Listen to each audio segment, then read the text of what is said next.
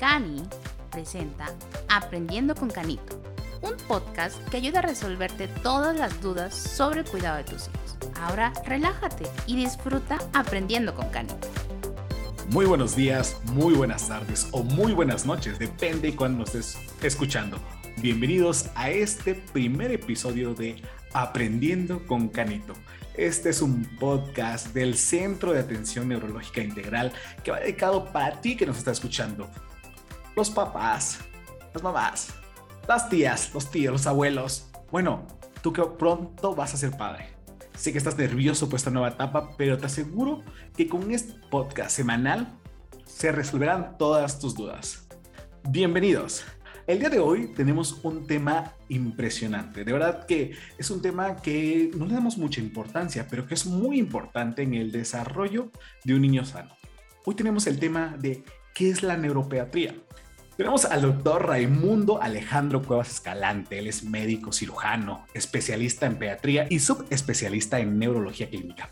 Cuenta con una maestría de administración de servicios de salud. Además, cuenta con varios diplomados en investigación, bioética, administración. Desde el 2010 es presidente de la Asociación de Pediatras Especialistas del Hospital Infantil de Tlaxcala, donde también es jefe de hospitalización y consulta externa. Doctor Raimundo Covas, bienvenido a este primer episodio de Aprendiendo con Canito. ¿Cómo está el día de hoy? Hola, ¿qué tal, Lalo? Bien, muchísimas gracias por la este, introducción. Efectivamente, aquí estamos para resolver esta duda de la neurología pediátrica. Realmente es un campo que no está muy explorado, doctor. Muchos padres desconocen de ese tema. Pero dígame, ¿qué es la neuropediatría y por qué es tan importante en los niños? Claro, eh, la neurología es la ciencia que se va a encargar de estudiar el cerebro, sus funciones, su forma y cómo este órgano se va a manifestar hacia la sociedad, hacia las personas, cómo hablamos, cómo nos comportamos, este, cómo aprendemos, etc. Y es de suma importancia en la infancia porque el periodo de mayor desarrollo de todas estas funciones se da precisamente durante este, esta edad.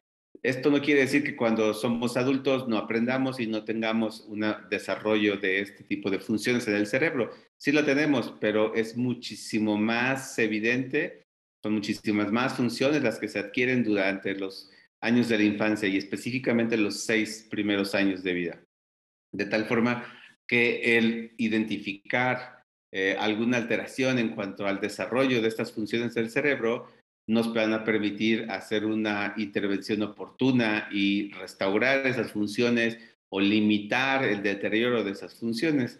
Entonces, la neurología pediátrica se va a encargar precisamente de este proceso en el cual el cerebro va aprendiendo cosas nuevas y cómo esto que va aprendiendo se va desarrollando con base a eh, las estructuras del cerebro y cómo podemos estudiar y ver cuáles son las alteraciones que presentan estas funciones. Ya estamos en confianza. Aquí estamos, Doc, solo tú, yo y todos nuestros oyentes que están emocionados por este podcast. Así que te voy a decir, Raimundo, si me lo permites. Oye, Raimundo, por favor. ¿cuáles son esas funciones? Porque me queda claro que, que es el desarrollo. Pero para los que no están escuchando, ¿cuáles son estas funciones en específicas? Claro, eh, mira, va a depender mucho de la edad o de la etapa del desarrollo. Es decir, cuando son eh, bebés recién nacidos, pues su primer eh, función va a ser el poder alimentarse, el poder deglutir, ¿sí? el poder, poder mantenerse despierto y dormido. Posteriormente van a adquirir funciones que van permitiendo que tengan un avance en cuanto a la maduración de su cerebro poder sostener la cabeza, poder sentarse, poder empezar a gatear, poder empezar a balbucear y ya cuando están más grandes, poder caminar, poder comunicarse, eh, poder aprender. Empezamos con la parte de las partes del cuerpo, aprender colores, figuras y así gradualmente conforme van creciendo, para nosotros pueden parecer que son eh, avances o funciones que son poco significativas. Sin embargo, si lo podemos eh, traspolar a eh, la importancia que tiene, por ejemplo, el decir una palabra con respecto a leer un libro, la verdad es que es un salto abismal, porque de no tener un lenguaje, adquirirlo y desarrollarlo tanto en, complejidad como en volumen, es un paso impresionante a solamente leer un libro. Y evolutivamente estamos hablando de un cerebro que no tenía una función y la desarrolla y el otro solamente la especializa. Entonces, Raimundo, si estoy entendiendo correcto, la neurología es muy importante y la neurología pediátrica para el desarrollo de todos nosotros. Claro, eh, somos lo que absorbimos durante ese periodo. Es decir, todo lo que nos enseñaron, todo lo que hicimos, todo lo que vivimos en ese periodo, eh, da esta personalidad y estas habilidades que podemos tener ya en la vida adulta. Claro, por eso hay la, la, expresión de que los niños son como esponja, que absorben todo, ¿no es así? Es correcto. Eh, en este periodo en el cual ellos están desarrollando todas estas funciones, eh, van moldeándose de acuerdo a la cultura, a la sociedad, a la familia, a las creencias, y entonces va dando esta individualidad que tenemos todos y todas ya como, como adultos. Entonces, y no porque sea mi especialidad, pues el cerebro es el órgano más importante del cuerpo porque es el que permite que todos los demás funcionen de forma adecuada, ¿no? Sin menospreciar a las demás especialidades. No sé qué estaría pensando un cardiólogo en este momento, pero definitivamente, ¿no? Pensamos, hablamos, es lo que somos y es lo que nos manda todas nuestras actividades desde desde tocar algo, ¿no? Es así, doctor, desde decir algo. En este momento estamos utilizando nuestro cerebro para respirar, para sentir. Sí, de hecho, esta misma situación con respecto a eh, la forma en la que hablamos, tanto verbalmente como no verbal, es decir, con palabras y con nuestros movimientos, nuestra cara, el tono de voz, eh, es una peculiaridad que adquirimos a través de este desarrollo, ¿no? El hecho de que podamos percibir olores, sabores, sonidos o ver este, ciertas figuras y demás, son, son procesos de evolución, de, especialización de nuestro cerebro, ¿no? Evidentemente que hay muchos órganos que son los que se cargan de ser los receptores, las antenas que reciben toda esta información, pero al fin y al cabo la computadora o el, el, sitio donde se lleva a cabo todo ese procesamiento, todo ese análisis de todos esos estímulos que llegan del exterior es en el cerebro.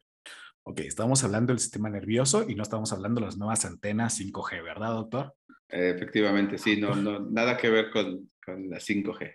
Ok, eh, bueno, Raimundo, Raimundo, porque la, fuerza de la costumbre, ¿no? Adelante. ¿Qué condiciones en un niño debe tratar la neuropediatría? Porque ya, ya, ya escuchamos que la neuropediatría es muy importante para todos, pero ¿qué condiciones ve, se especializa como decimos, la neuropediatría.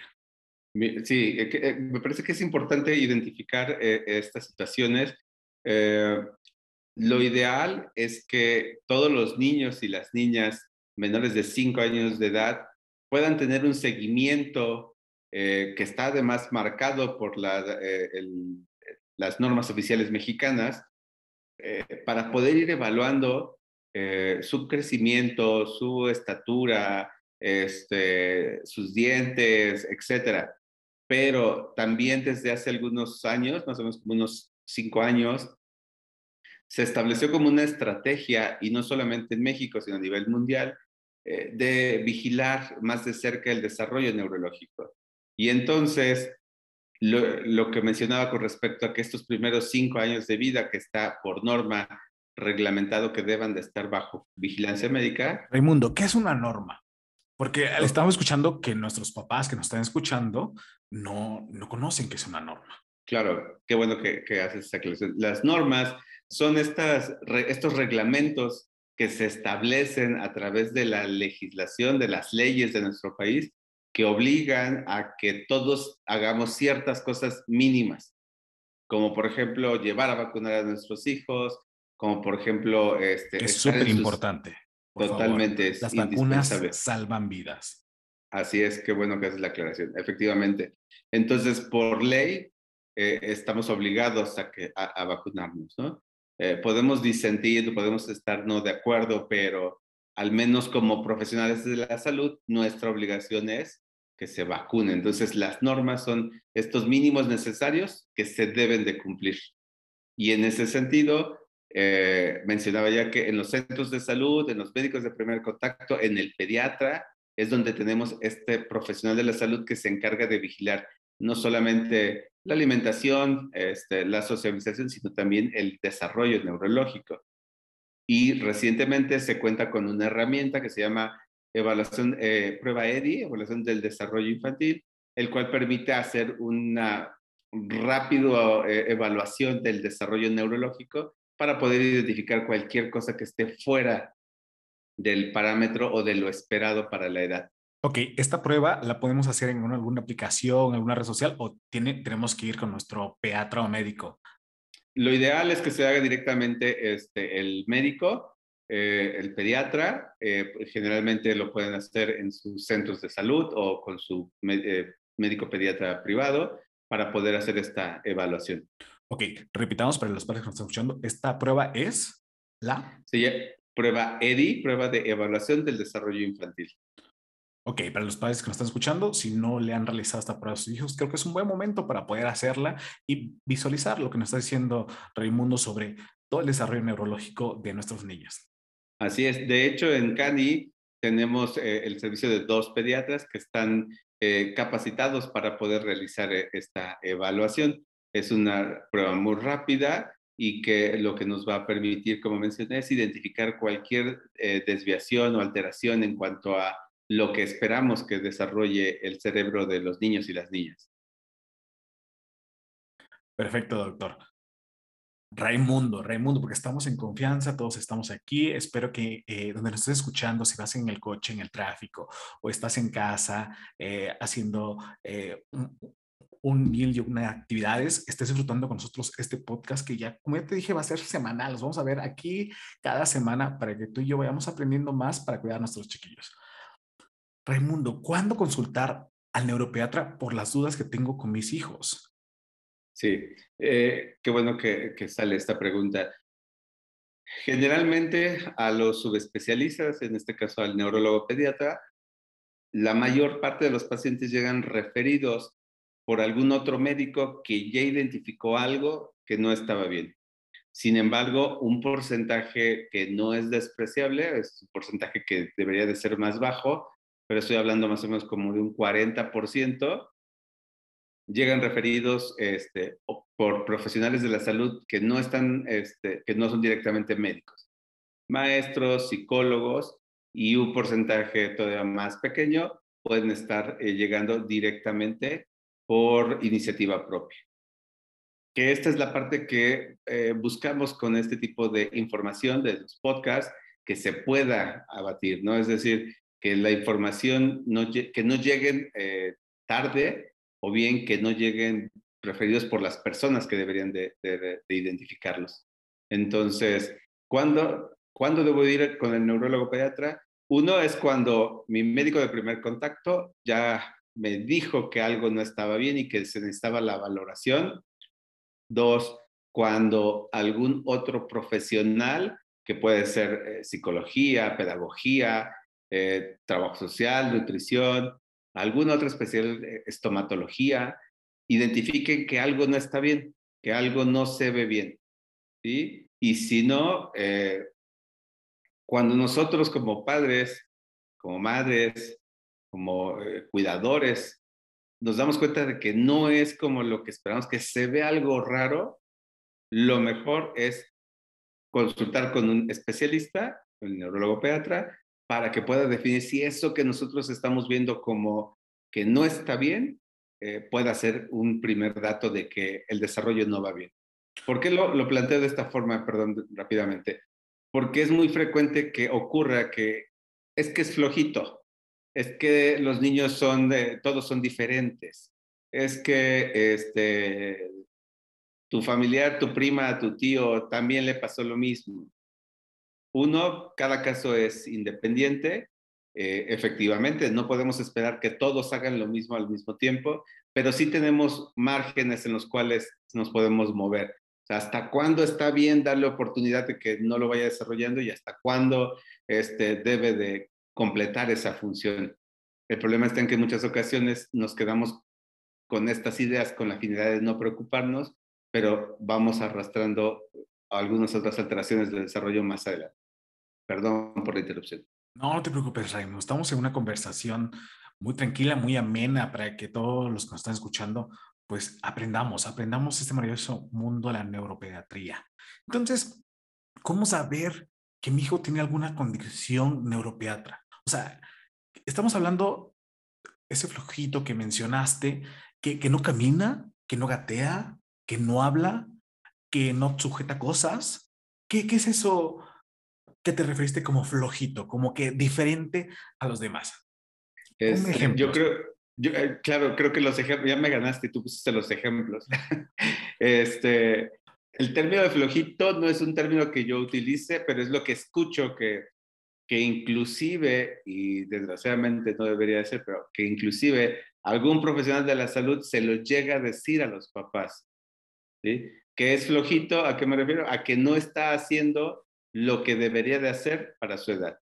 Rápidamente, eh, esperamos que un niño o niña normalmente se siente en la cama sin apoyo a los seis meses, que empiece a gatear entre los ocho y nueve meses, que empiece a caminar de forma independiente a, los doce meses, que pueda dejar el pañal a los 24 meses, que pueda decir por lo menos 50 palabras a los dos años y esté armando frases, y así sucesivamente. Entonces, cuando nosotros eh, tenemos un hijo único y no tenemos ningún parámetro de referencia, es complicado poder detectar este tipo de alteraciones en el desarrollo. Pero generalmente somos familias nucleares, tenemos eh, eh, las tías, los, las abuelitas, etcétera, algún otro familiar que sí puede tener relación o sí pudimos haber visto el desarrollo en otros niños. Y cuando vemos que no lo están haciendo a la edad o bien cuando lo vemos y vemos que alguien de esa misma edad está haciendo otras habilidades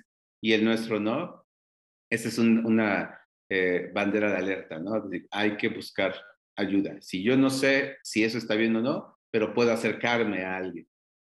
Ok. ¿Cuánto tiempo podemos esperar entre lo que mi sobrino Juanito eh, ya caminó a, a determinada edad y mi niño todavía tiene la misma edad y no camina? ¿Cuánto tiempo me espero? Ok, dependiendo de cada uno de los parámetros, es decir, eh, generalmente estamos hablando, por ejemplo, para caminar, eh, empiezan a caminar entre los 11 y los 14 meses. O sea, no hay como un parámetro que diga cada uno de los hitos o de los eh, pautas de desarrollo se van a tener más o menos dos meses o dos, un mes antes y uno después. No es este, lo mismo para cada desarrollo. Pues, va a depender mucho de eh, qué, a qué hito del desarrollo, es decir, a qué paso del desarrollo nos estamos refiriendo y también va a depender de el contexto eh, social, cultural y familiar. Si es un niño o una niña que eh, por cuestiones laborales no está siendo estimulado, no está siendo este, motivado a avanzar en su desarrollo, puede ser que se desfase un poco, pero tiene un margen máximo de tolerancia. Fuera de ese tiempo no podemos permitirlo. Por lo que mencionaba, el, desarrollo neurológico es escalonado. Para que yo pueda pasar al siguiente nivel, al siguiente este, escalón del desarrollo, tengo que haber superado bien el anterior. Si no, no puedo subirlo de forma, no puedo pasar al siguiente paso de forma adecuada y voy a empezar a arrastrar cosas. Y un ejemplo que siempre les pongo a, a los papás y a las mamás es un, por ejemplo, un niño o niña que no gatea, va a tener dificultades para correr. Un niño que no desarrolla de forma adecuada el lenguaje, el lenguaje hablado, va a tener dificultades cuando tenga que acceder a la lectoescritura, a leer y escribir. Entonces, esta es la parte de la cual va escalonado el desarrollo neurológico. Perfecto, doctor. Gracias. Vemos que podemos acceder a un mundo de información hoy en día, ¿no? Y nos metemos a Google y ponemos a qué edad debe gatear mi niño. ¿Debemos confiarnos? ¿Debemos ir? ¿Será un parámetro o es una herramienta que perjudique que podemos eh, valorar este desarrollo de nuestros niños? Claro. Eh, hay que considerar en ese tipo de información que puede haber algunas variaciones dependiendo de las escalas que se estén utilizando. Es decir, hay algunas escalas que están hechas para población este, europea, por ejemplo, o norteamericana, este, o de Sudamérica, en las cuales sí puede haber unas discretas variaciones. Sin embargo, hay otras en las cuales sí van a ser fundamentales, como por, ejemplo la alimentación. Un niño o una niña que están desnutridos van a tener un desarrollo un poco más lento. Eh, los niños o las niñas que eh, están sin muchos estímulos, es decir, quien está a cargo cuidándolos es la televisión, van a tener un desarrollo mucho más lento, ¿no? Entonces son varios parámetros y es muy complicado que una misma herramienta de búsqueda para poder estandarizar si el desarrollo de mi hijo o mi hija van adecuados, no podemos confiarnos en una herramienta de ese tipo. Nos puede dar una idea, un panorama general, pero no nos debemos de casar o quedar con esa impresión, ¿no? Porque también el otro factor que puede eh, intervenir es cómo yo estoy eh, entendiendo esa escala, cómo estoy aplicando esa escala. Y puede ser que es la primera vez que lo haga y entonces lo aplique mal o la evalúe mal y me va a dar un resultado diferente. Entonces, sí pueden consultarlas, hay varias, eh, sin embargo, sí debe de ser como eh, no, quedarnos con esa idea de que eso es lo definitivo, ¿no? si tenemos dudas, eso nos puede aclarar un poquito más, este, pero también nos puede confundir, entonces si, si tenemos dudas, más vale que vayamos con un profesional de la salud. acerquémonos a los profesionales de la salud de Cani. Tenemos un equipo multidisciplinario, integral, ¿no? Es padrísimo. Doc, ¿debemos llevar al neuropediatra a nuestros niños de forma rutinaria? O sea, como llevamos al pediatra, también hay que llevarlo al neuropediatra porque estamos hablando del desarrollo, ¿no? La recomendación sería que confiar en sus médicos pediatras. ¿vale? Si su médico pediatra dice que está todo bien, confíen en ellos. Si ustedes tienen lugar alguna duda, pregúntenle a su pediatra. Es que tengo dudas si esto está bien o está mal. Eh, lo más sensato es decir, no lo sé, podemos consultarlo con el subespecialista, o bien, en un caso extremo, nunca eh, apoyo la falta de confianza entre el eh, profesional de la salud y el paciente. Creo que la parte fundamental de esta relación es precisamente la comunicación y la confianza. Entonces, plantearles todas estas inquietudes, incertidumbres respecto a si lo que está ocurriendo está bien o está mal, sería como indispensable con su médico de primer contacto. Como mencioné hace un momento, los pediatras que tenemos en CANI están totalmente sensibilizados en este tipo de, temas del neurodesarrollo. Entonces, eh, sería una alternativa eh, si es que ustedes quisieran tener esa segunda opinión. Si no quedan satisfechos o convencidos de, de que el desarrollo está bien o no, pueden acercarse con nuestros pediatras. Y si después de todo esto todavía siguen teniendo dudas, podemos hacer la cita con neuropediatría. ¿Por qué razón eh, no estoy diciendo vayan todos al neuropediatra? Porque el objetivo es precisamente que sigamos como esta comunicación, esta confianza que debemos de tener con, con nuestros médicos de cabecera. Perfecto. Entonces es importante porque el desarrollo, como dice Juan Gabriel, el tiempo no perdona, ¿no? Entonces, el desarrollo de los niños es muy importante y no debemos dejarlo de lado es importante que llevemos a nuestros hijos al pediatra, llevemos a nuestros hijos al médico. Yo sé que en algunos casos van a decir, no, pues a mí ni me llevaron y mira, yo no gateé y aquí estoy, corro maratones, ¿no? Claro, nada es una regla. Si fuera una receta de cocina, realmente, pues todos lo podríamos hacer. ¿No es así, Raimundo? Claro, efectivamente, eh, la relación eh, que debe existir entre lo que el paciente o la familia quiere, el, por cuál problema están buscando la atención, lo que el médico puede opinar, pero al fin y al cabo quienes van a tomar la última palabra y la decisión final, pues van a ser ellos, ¿no? Nuestra función debe ser precisamente eh, orientarlos, informarlos, eh, apoyarlos y si en un momento dado tienen algún punto de indecisión, pues también dar nuestro punto de vista para que puedan tomar una decisión más certera. Por eso Canito abrió este espacio, Canito, la mascota oficial de Cani, eh, abrió este espacio para que todos podamos resolver nuestras dudas. Y es más, escríbanos en las redes sociales todas las dudas que tengan para los próximos episodios de podcast, porque ya les dije, nos vamos a ver cada semana aquí. Raimundo, se nos fue súper rápido el tiempo, realmente. Estamos por finalizar nuestro primer episodio de este gran podcast que va a ser Aprendiendo con Canito. ¿Qué conclusiones les das a nuestra, a nuestra audiencia, a nuestros padres, a todos los que nos están oyendo? Pues lo primero es escuchen el podcast, porque evidentemente este podcast va a crecer con base a lo que todos y todas puedan aportarnos, ¿no? Sus dudas, este, sus comentarios, sus sugerencias. Y lo que puedo decir es, eh, siempre vamos a buscar en CANI, como lo dice nuestra misión, ser un grupo referente de la pediatría en todos sus aspectos en la región. Y en ese sentido somos un grupo de profesionistas que se guían con valores éticos actualizados en conceptos técnicos, científicos, médicos o de las áreas de la salud que están involucrados en CANI y que lo que buscamos siempre es como esa atención integral. No solamente es dar un medicamento, sino atender a la familia, atender todos los aspectos de, de la pediatría, eh, la, nutrición, este, la, la, salud bucal, etc. Y en ese sentido, la conclusión sería, si ustedes tienen alguna duda, pueden acercarse a CANI ubicado en Juan Cuamatzi 901 en Apizaco, y solicitar una cita con el neurólogo, con el pediatra, para que puedan aclarar todas estas dudas. Y no se queden con la incertidumbre, es, es peor que se queden con la duda de si estará bien, no estará bien, mejor lleguemos hasta las últimas consecuencias para saber qué es lo que está ocurriendo y mejoremos el pronóstico y la calidad de vida de nuestros niños y niñas.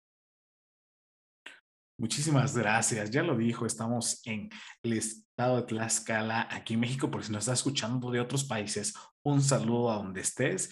Y no se olviden de seguirnos en nuestras redes sociales. Eh, nos encuentran en Facebook como Centro de Atención Neuropediátrica Integral. Eh, estamos en Instagram. Nos pueden hablar por teléfono al 241 4178 558 y nos pueden mandar un WhatsApp al 22 11 85 64 85. Estamos abiertos para resolver todas sus dudas respecto a todos los chiquitines. Tenemos la mejor atención neurología integral. Bueno, yo, yo digo que del mundo, ¿no? Vamos a, vamos, a, vamos a decir, ¿no? Por favor, comparte este podcast. Nos vemos la próxima semana. Esto fue Aprendiendo con Canito. Muy buenos días, buenas tardes o buenas noches y que tengas un excelente día. Nos vemos la próxima semana. Esto es Aprendiendo con Canito. Gracias por aprender con Canito. Te invitamos a escucharnos la próxima semana. No olvides seguirnos en todas nuestras redes sociales. Nos encuentras en Facebook como Centro de Atención Neuropediátrica Integral y en Instagram como Cani Neuropediatra. Y escríbenos al WhatsApp al 22 11 85 64 85.